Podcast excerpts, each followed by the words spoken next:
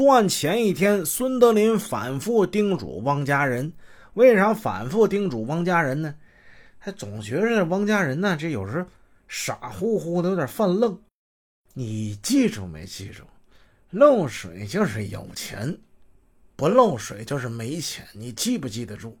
哎呀呀，别别别墨迹了，记记记得住。那说说多少回了？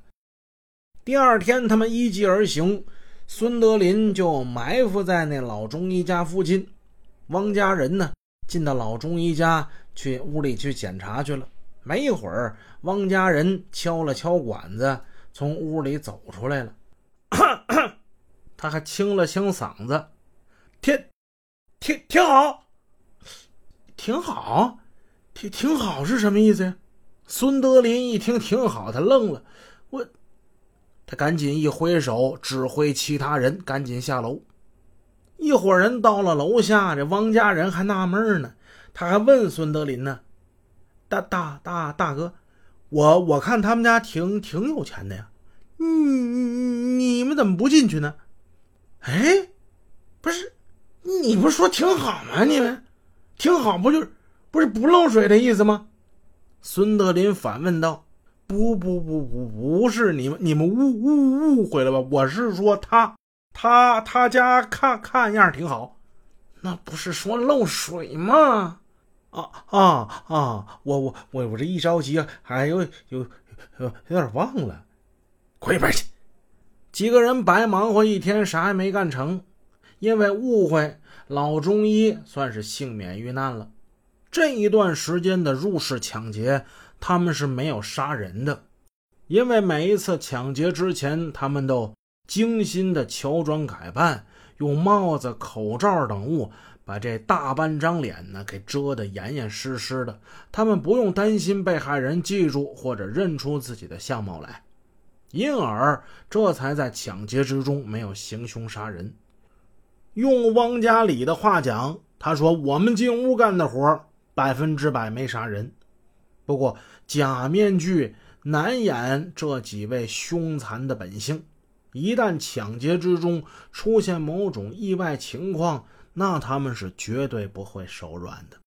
他们听说某公司经理他们家挺有钱、挺阔的。”就把这经理列为了抢劫目标，由孙德林、汪家里到那家公司辨认经理，然后通过各种渠道打听到经理他家的地址，情况搞准之后，一天上午，由汪家里开着幺三零货车载着同伙一同去抢劫。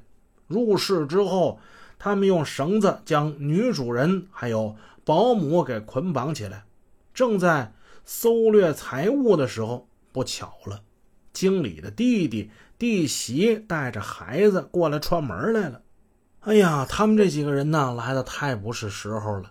进屋之后，他们几个被刀逼住，经理的弟弟挣扎不从，孙德林把他的一只胳膊背过来，挥起砍刀照他的头部狠狠的就是一刀。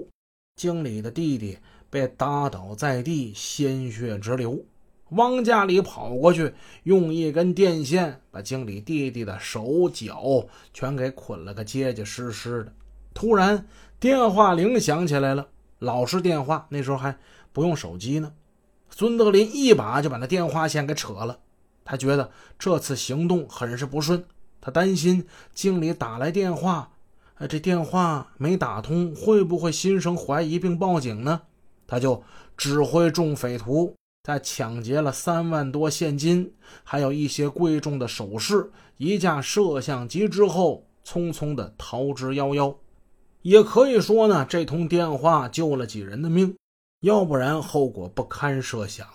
事后经医院检查啊，经理的弟弟这脑袋被砍了个大口子啊，一共缝了八针。歹徒们用东西。堵住了他弟弟的嘴啊，堵得太狠了，两颗牙都被挤掉了。可见这会儿歹徒手段之凶残。绝大多数人在受到匪徒抢劫伤害之后都没有报警，他们呢自认晦气。九几年那阵儿啊，大家的防范意识啊，远没现在强。有困难找幺幺零，他们那时候还没养成这种习惯。有的时候出了事儿，甚至好几天才报警的事儿，那时候也常有。